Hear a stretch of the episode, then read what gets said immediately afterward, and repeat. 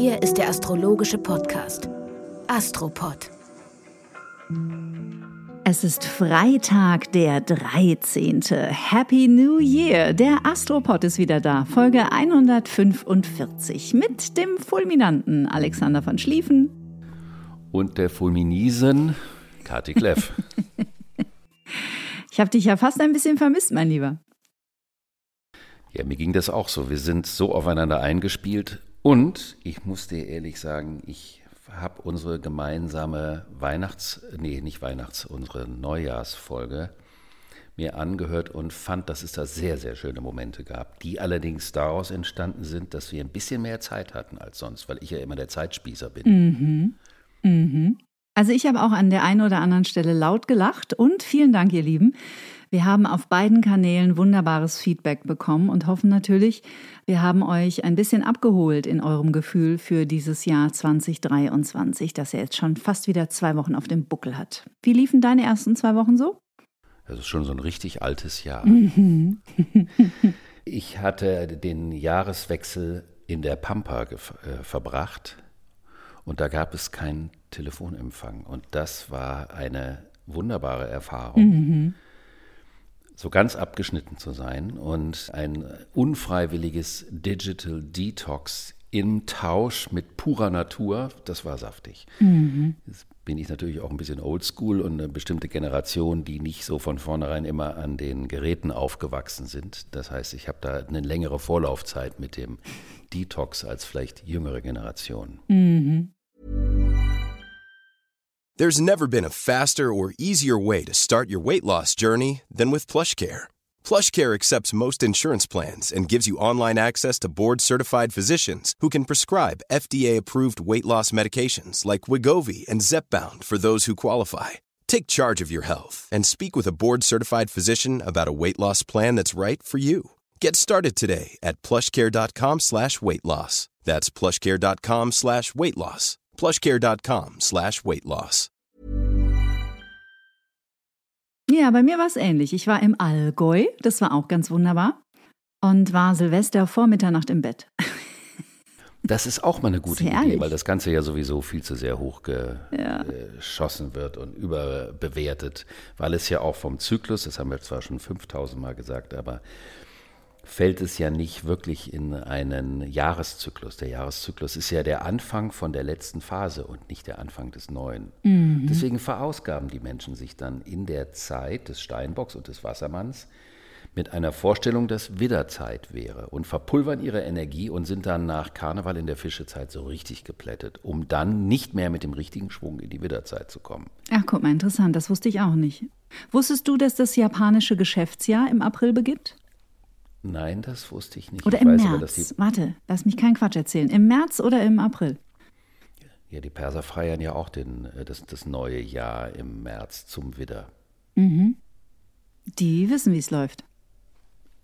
Gegenwärtig wissen sie ziemlich wenig, wie es läuft, aber grundsätzlich von ihrer Geschichte her wissen sie sehr viel. Das stimmt. Es gibt Leserbriefe. Leserbriefe, das ist so 80s. Ich liebe es. Wir Ja, könnten auch E-Mail sagen, aber Ja, die Leserbriefe, das kommt aus der Zeit, in der man eben auch noch offline war. Da hat man Leserbriefe bekommen und auch geschickt oder verschrieben. Ich habe einen ganzen Ordner voll mit handgeschriebenen Briefen noch aus Wirklich? den letzten, ja, ja, ich habe unglaublich tolle Briefe bekommen von Menschen. Und das finde ich ist ein wunderbares Dokument. Eine Freundin von mir, das war eigentlich die beste Freundin meiner Stiefmutter, das ist jetzt sehr kompliziert, eine ganz zauberhafte, beeindruckende Persönlichkeit. Die hatte eine Schrift, es war eine Mischung aus japanischer und arabischer Kalligraphie. wow. Und das konntest Die du Schrift- lesen?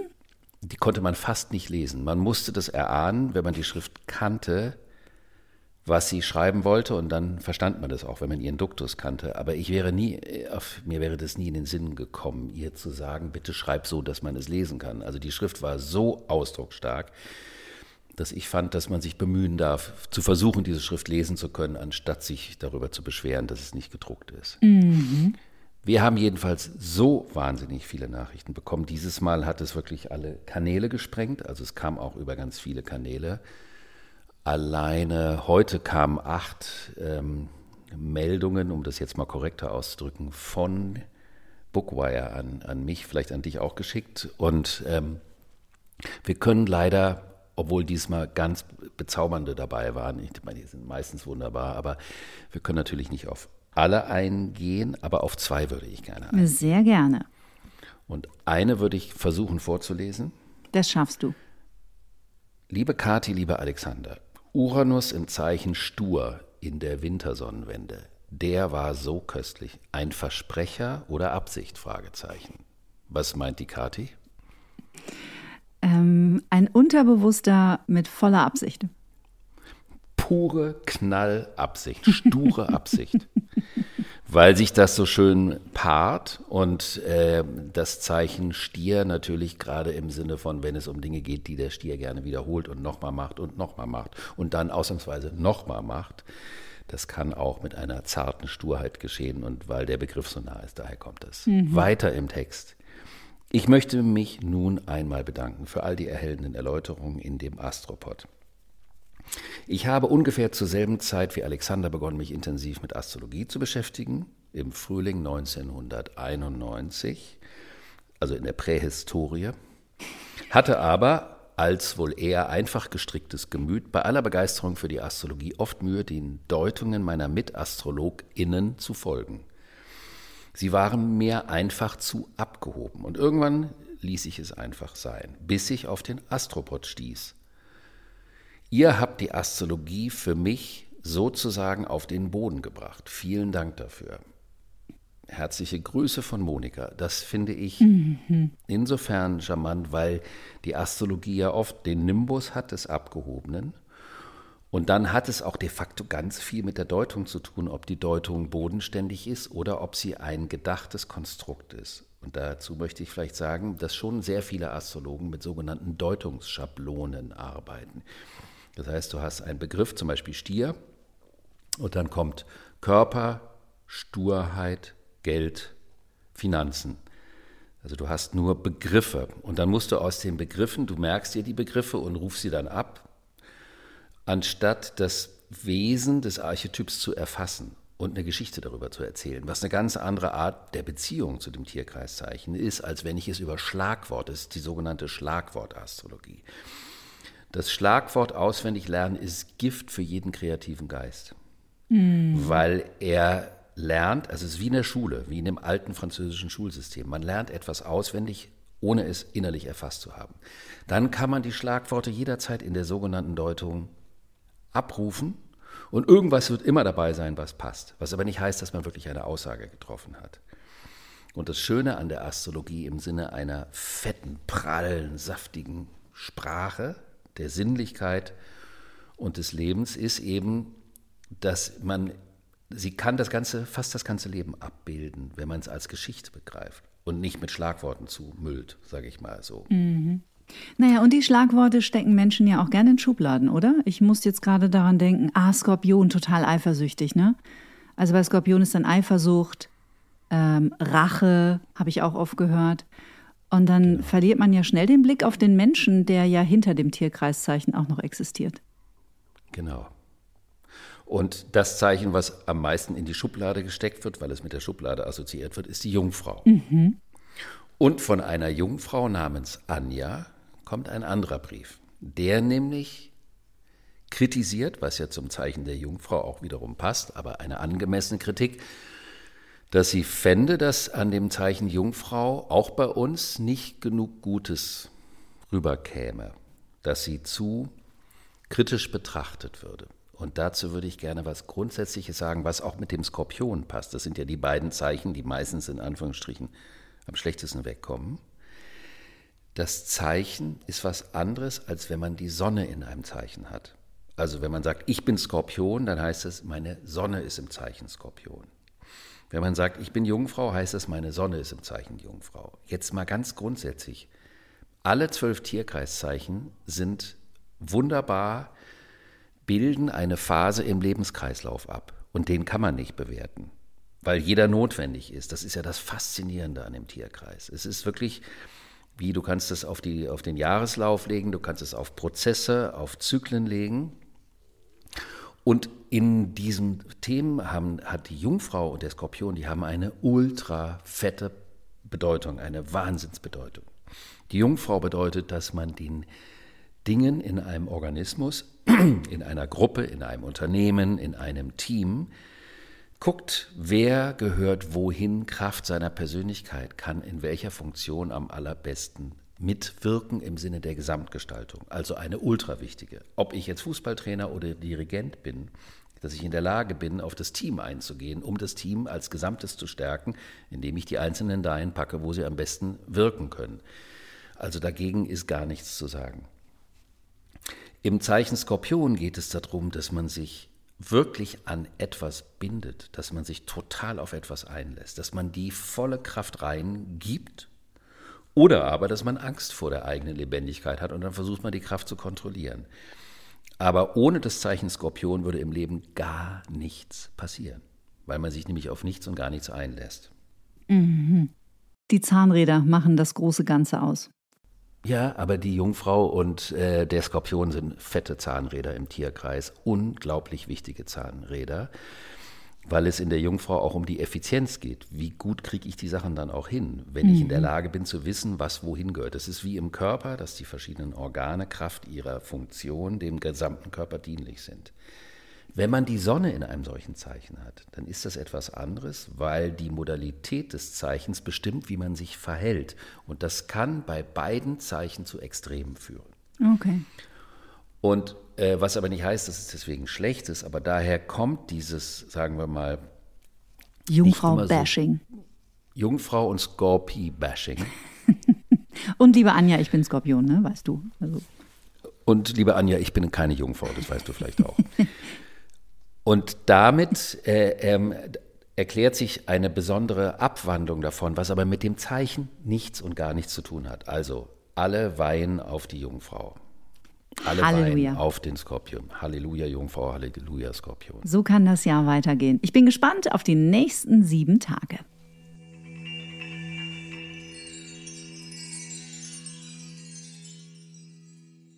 Es passieren diverse Dinge, die spannend sind, um Kati Kleff zu zitieren. Spannend. Sehr spannend, genau.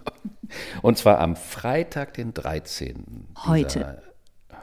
Tag der heutige Freitag, der 13., wird der Mars, nachdem er ewig lang rückläufig war, der Mars in den Zwillingen wird direktläufig.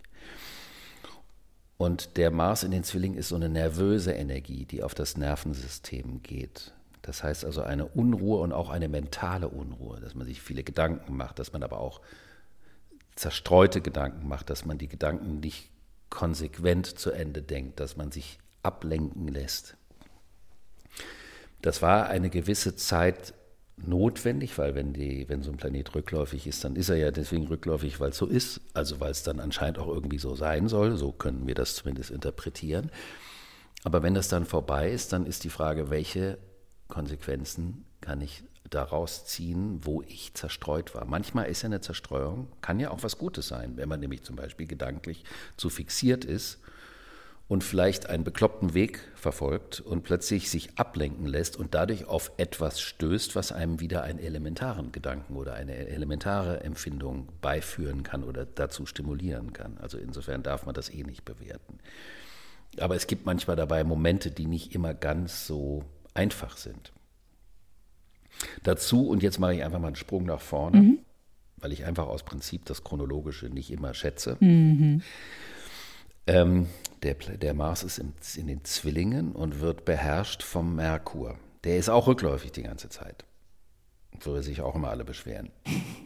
Und der wird am Donnerstag, nächsten Donnerstag, direktläufig. Also beide, die miteinander zusammenhingen. Merkur im Steinbock rückläufig beherrscht Mars in den Zwillingen, weil Merkur der Planet ist, der das Zeichen Zwillinge beherrscht. Beide werden direktläufig. Das ist für das Nervensystem eine ganz angenehme Geschichte. Mhm. Kann auch dazu führen, dass Dinge, die konfus waren, geklärt werden können oder Dinge, über die nicht genau klar war, was war eigentlich wirklich los, können ans Licht kommen, was wirklich los war. Zum Beispiel solche Sachen. Dann haben wir eine andere Konstellation und die ist die wichtige Konstellation der Woche, mhm. nämlich am Sonntag ein Quadrat zwischen Venus im Wassermann und Uranus im Stur. Monika, im Stier. Und das ist deswegen interessant, weil wir es hier mit einer Rezeption zu tun haben. Ich weiß, dass ganz viele unserer ZuhörerInnen keine astrologiekundigen Menschen sind und das ist auch überhaupt nicht schlimm, weil der Astropod richtet sich nicht an Fachleute, also für die auch, wenn es beliebt oder Freude macht, aber ich möchte aber trotzdem versuchen zu erklären, was das ist, weil das was Spannendes ist. Und das ist ja auch das Gute, dass ich auf diesem Platz sitze, weil ich bin ja auch nicht vom Fach. Das heißt, ich mhm. bin praktisch immer der Filter, der überprüft, mhm. ob man es verstehen kann, wenn man sich nicht mit Astrologie auskennt. Du bist kein, nicht der Filter, du bist die Filterin. Die Filterin. Ich bin der Quoten-Rookie. Genau. Und äh, jedem Planeten wird ja ein Zeichen zugeordnet, mhm. wie wir das eben sagten. Der Merkur zum Zwilling, die Venus gehört zum Stier. Und der Uranus gehört zum Wassermann. Mhm. Uranus steht für plötzliche Mutationen und sprunghafte, scheinbar vorher nicht antizipierbare Veränderungen oder Neuvernetzungen. Und die Venus steht für das Thema Beziehungen. Also die Venus steht im Zeichen von Uranus, dem Andersartigen, und Uranus steht im Zeichen von Venus, dem Zeichen der Beziehung. Uranus im Stier bedeutet, wie steht es um unsere Beziehung zum Mutter Erde, zu Mutter Frau, zum Körper, zum weiblichen Körper, zur Definition der Weiblichkeit, wegen Mutter Erde auch. Und natürlich den, die große Frage nach unserem Umgang mit der Natur und den Ressourcen, das, was wir ja schon oft erwähnt haben. Und Venus im Wassermann steht für einen anderen Blick auf das Besitzverhalten. Mhm. Venus im Stier würde sagen, ich will das haben. Ich will dich. Du bist meine Kati. Du gehörst mir. Venus im Wassermann sagt, schau mal jeden für sich individuell an. Wie ist jeder alleine drauf? Was könnt ihr miteinander anfangen und gestalten, wenn ihr euch nicht besitzt? Mhm. Und da fällt mir ein, dass du mir erzählt hast über ein Erleben, was du in der Natur hattest. Ja, jetzt. ich war tatsächlich nach 25 Jahren, die ich jetzt in München lebe, länger schon übrigens, fällt mir gerade ein, 29 Jahre. Dabei bin ich doch erst 30. Ähm, ich war das erste Mal auf der Zugspitze. Deutschlands höchster Berg, knapp 3000. Und wenn ich vor fünf Jahren da vielleicht mit dieser ingenieursmäßig sicherlich sehr beeindruckenden Bahn hochgefahren wäre und genau das gesagt hätte, nämlich, wow, das ist schon echt ganz schön beeindruckend her, so von der Statik und es ist also eine riesen Kabine, die 100 Menschen auf einmal da hochtransportieren kann. So bin ich dieses Mal da hochgefahren und habe das so beobachtet, wie also es ist diese, diese, dieses Drahtseil ist nur einmal in der Mitte von einem großen Turm gehalten und sonst im Tal und oben am Berg. Und da geht es schon ziemlich senkrecht dann am Berg entlang hoch auf die Zugspitze. Und ich habe mir das so angeschaut und ähm, dachte tief in mir, was zur Hölle machen wir hier? Wir haben hier nichts verloren. Das ist nicht unser Territorium, diese Berglandschaft. Wir haben dort nichts verloren. Es mag jetzt für den einen anderen äh, Skifahrer unter euch oder Skifahrerin oder Snowboarderin vielleicht ein bisschen seltsam klingen, aber das war es, was ich empfunden habe. Und dann sind wir oben angekommen und dann sagt mein Freund interessanterweise zu mir, ist doch schon verrückt, wie sich der Mensch so alles zu eigen macht und einverleibt. Und dann habe ich gesagt, oh, ich bin so froh, dass du das auch so empfindest, weil mir ging es gerade bei dieser Fahrt hier hoch genauso. Und dann habe ich zum ersten Mal über dieser Bergkette äh, in den Alpen da gestanden und habe das alles von oben betrachtet, vom Gipfel aus. Und dann bin ich echt mal kurz vor Ehrfurcht in Tränen ausgebrochen, weil es derart majestätisch ist, was sich uns dort offenbart. Und irgendwie, und du weißt, ich bin ja so ein feinstoffliches ähm, Fühlwesen, und ich habe das ja schon öfter gesagt hier im Astropod, dass ich irgendwie das Gefühl habe, es passiert gerade irgendwas im Hintergrund, was gar nichts mit dem ganzen Weltgeschehen zu tun hat. Und das hatte ich da ganz extrem. Und der Gedanke oder das Gefühl, das ich hatte, war, die Erde erhebt sich. So fühlte das sich das für mich an. Als ob irgendwas so brodelt in diesem Planeten, das sich erhebt. Klingt verrückt, ne? Das, das ist so ein tolles Bild dafür. Und hat er wirklich gesagt, dass wir uns alles einverleiben? Hat er dieses Wort benutzt? Einverleiben? Also entweder er hat gesagt, dass wir es uns zu eigen machen oder dass wir es uns einverleiben. Ich würde jetzt Egal. nicht drauf schwören. Beides wäre das Thema Uranus im Stier. Mhm. Unser Umgang mit Mutter Erde war permanente Einverleibung, Einverleibung. Ich hole mir, was ich will. Ich gehe an den Kühlschrank, mache die Wurstdose auf und fress die Würste. Und daher ist der Begriff des Einverleibens völlig passend zu der Konstellation. Und du hast gesagt, ich habe den Blick von oben gehabt. Der Blick von oben ist ja der Blick aus der Vogelperspektive, der von Niels Holgersen. Und das ist der Wassermann-Anteil. Das heißt also die Uranus im Stier einverleiben versus Blick auf das Geschehen aus der Vogelperspektive, Venus im Wassermann, entspricht vollständig. Und es wird vermutlich immer mehr Menschen so gehen, dass man merkt, unsere definierte Vorstellung von Wirklichkeit, die immer noch aus dem Erdreich auf diesem kausalen Denken basiert, formuliert sich weiterhin in den Medien, aber es passiert gleichzeitig etwas anderes. Ja, Und das sehe ich genauso. Ja. Und, und das ist die, äh, dieses Thema der Verbundenheit, dass man plötzlich merkt, wir müssen mit der Natur in Kommunikation treten, so mit Mutter Natur. Wir müssen mit dem Mütterlichen im Menschen, in der Frau, in der Weiblichkeit in Kommunikation treten, in Verbindung treten, um zu wissen, was es uns zu sagen hat. Und das entspricht natürlich wahnsinnig dieser Konstellation.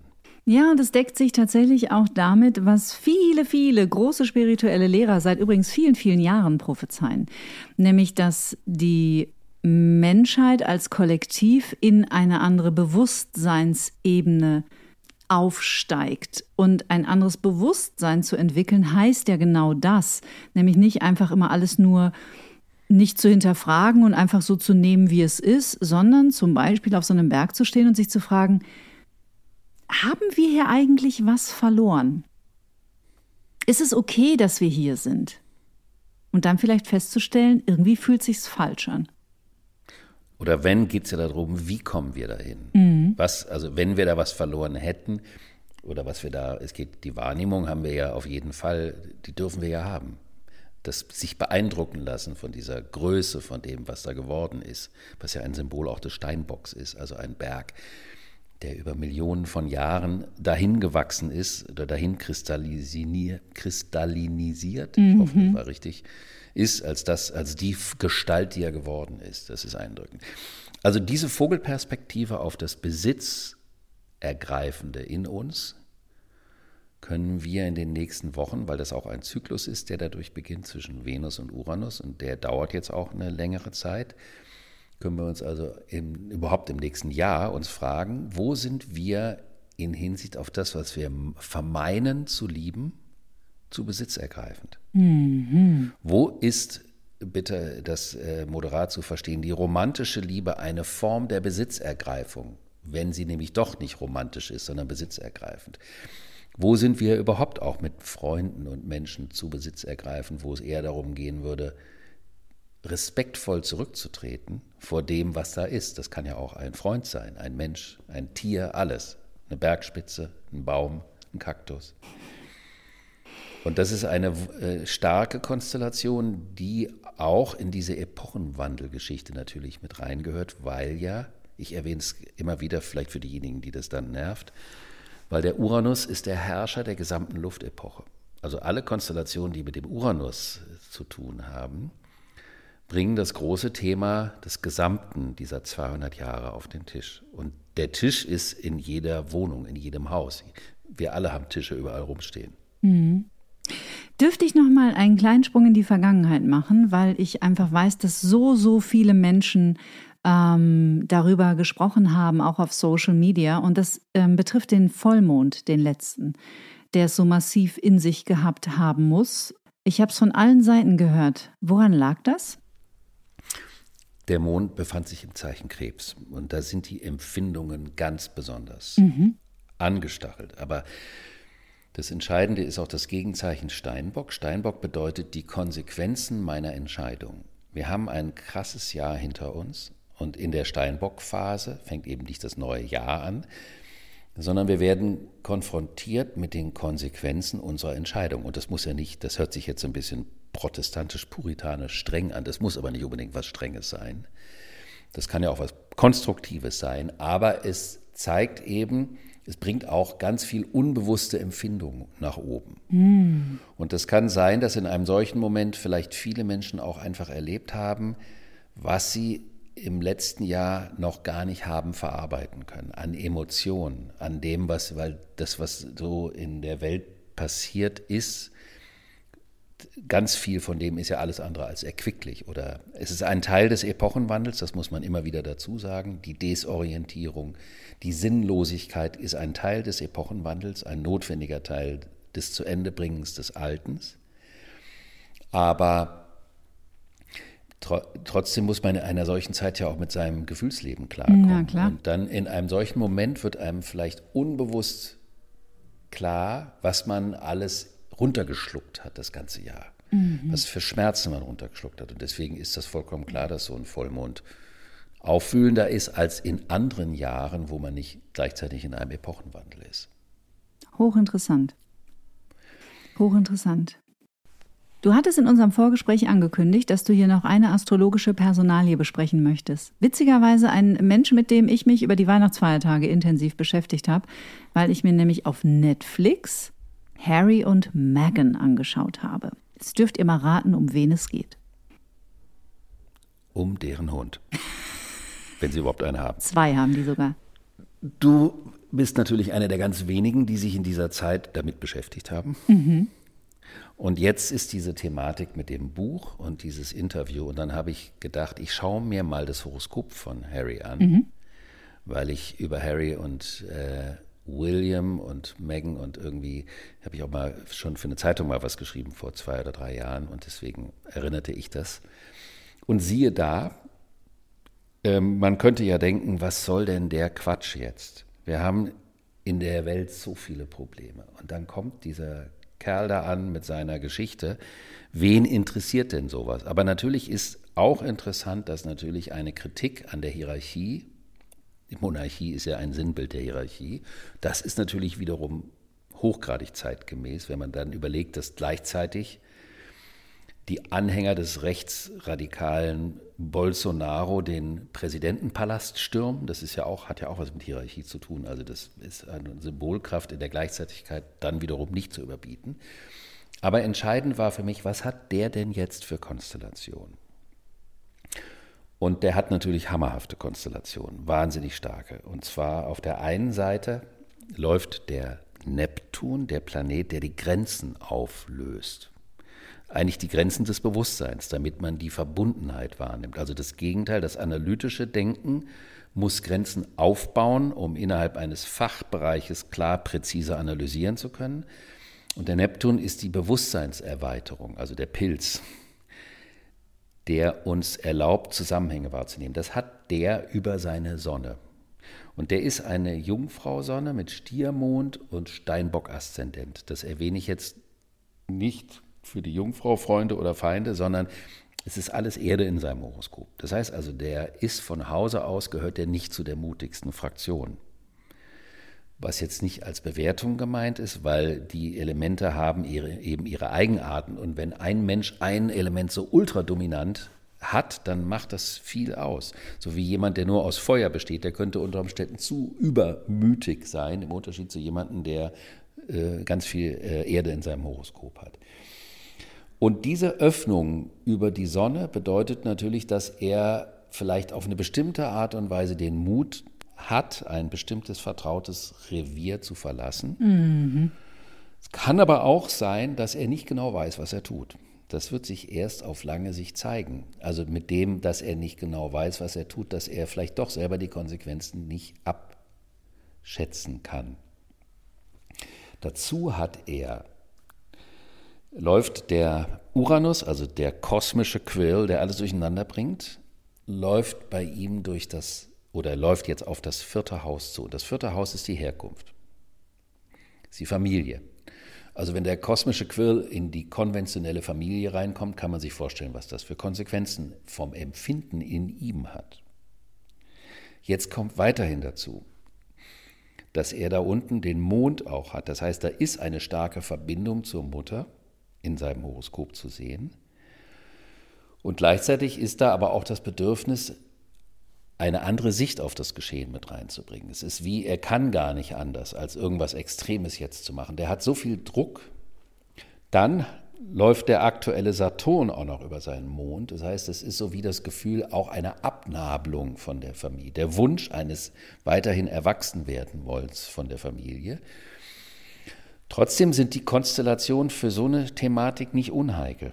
Also das heißt, ich würde sagen daraus, wie viel Bewusstsein seinerseits da drin ist, das wird sich vermutlich erst in den nächsten Jahren zeigen. Das ist also auch nichts, was sich kurzfristig zeigen wird. Und dann gibt es noch eine andere Konstellation, die aktuell bei ihm ist.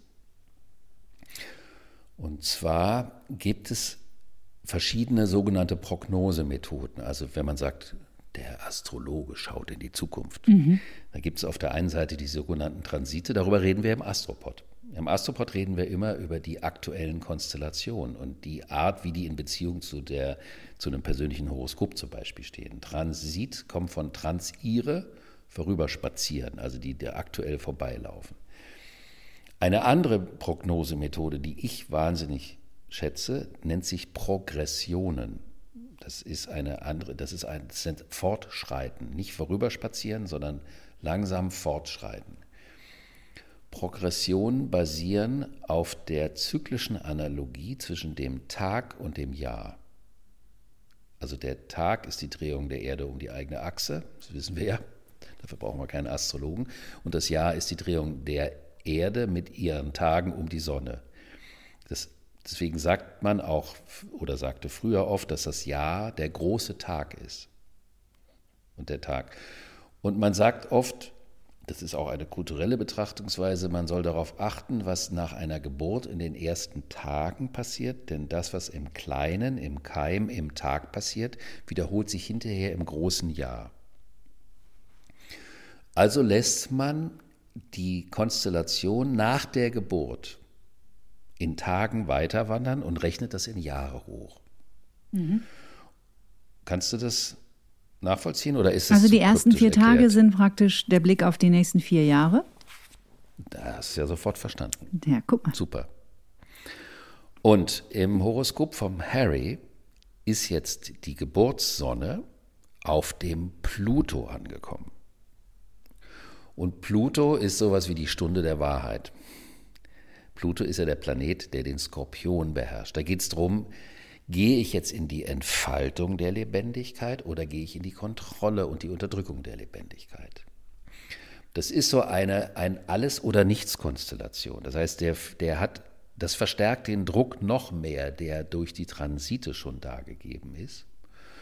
Und es ist wie so ein Wunsch, äh, nach einer Selbstbefreiung, könnte man sagen. Jetzt kommt noch einer obendrauf.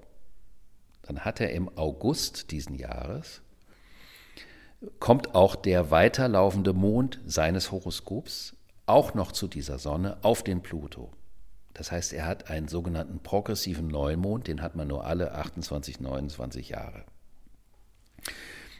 Das nennt man den Lunationszyklus. Das beginnt also für ihn persönlich ein Neuanfang der Definition, wer er als Person in seiner Rolle, in seinem soziokulturellen Umfeld sein möchte. Das ist wahnsinnig eklatant, so eine Konstellation. Ich weiß gar nicht, ob der das weiß oder nicht, aber man kann ja auch, äh, ich sage jetzt mal, die astrologisch richtigen Entscheidungen fällen, ohne darüber astrologisch Bescheid zu wissen. And maybe somebody Zyklus is translating this for him. Of course they do. They always do, as we talk. und das ist faszinierend, weil es ein Leben vorher und nachher für ihn geben wird. Also jemand, der darüber Bescheid weiß, oder wir werden da vielleicht auch öfters nochmal drüber reden, wenn man einen progressiven Neumond hat, das ist so parallel zu dem Siebener-Rhythmus im Leben, den man ja sowieso hat, 7, 14, 21, 28 und so weiter, mhm. gibt es dazu verschoben nochmal so einen Zyklus im Leben.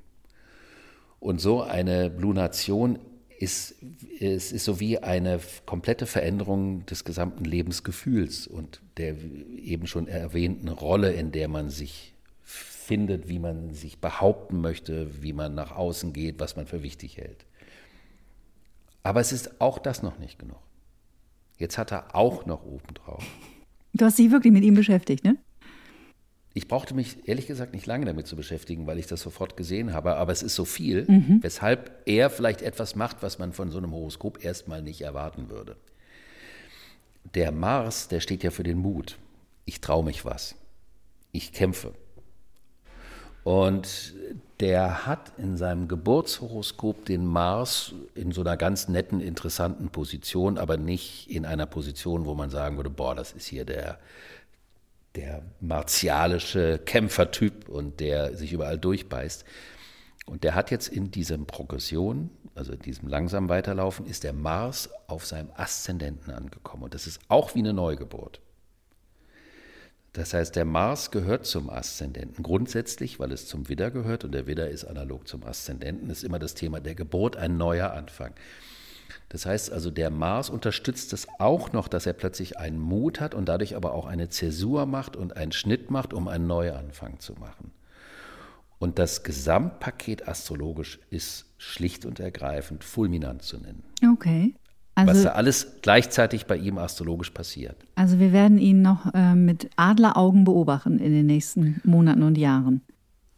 Insoweit das, was er tut, so spannend bleiben wird, wie die Konstellation, die er gegenwärtig hat. Also ich oute mich an dieser Stelle, ich bin voll Team Harry. Und äh, ich finde, man kann ihm nur gratulieren zu seinem Schritt in die Freiheit. Ich glaube, im britischen Königshaus möchte. Also ich bin ganz froh, dass ich da nicht reingeboren wurde. Naja, bis, man kann auf jeden Fall sagen, dass wenn wir in der Welt die ganze Zeit über einen Epochenwandel sprechen, wenn es keinen Epochenwandel gäbe, hätte er persönlich hätte er einen gerade, astrologisch. Also so ein Privatepochenwandel. Kleine Privatepoche. Schau mal, jetzt bist du aber wirklich hier an deine persönlichen Grenzen deiner Komfortzone gegangen mit fast 40 Minuten Astropod-Folge. Ja, guck, du weißt gar nicht, was das alles mit einem macht, wenn man eine Pause hat. So eine lange Pause. Dann geht selbst die Zeitspießigkeit so ein bisschen auf Eisschmelze. Sehr Vielen Dank, liebe Kathi. Sehr gerne, lieber Das war Alexander. zauberhaft. Und danke an euch natürlich fürs Lauschen, fürs Teilen und für eure wunderbaren Nachrichten, die uns tagtäglich auf allen Kanälen erreichen. Bis ganz bald. Tschüss. Bis bald.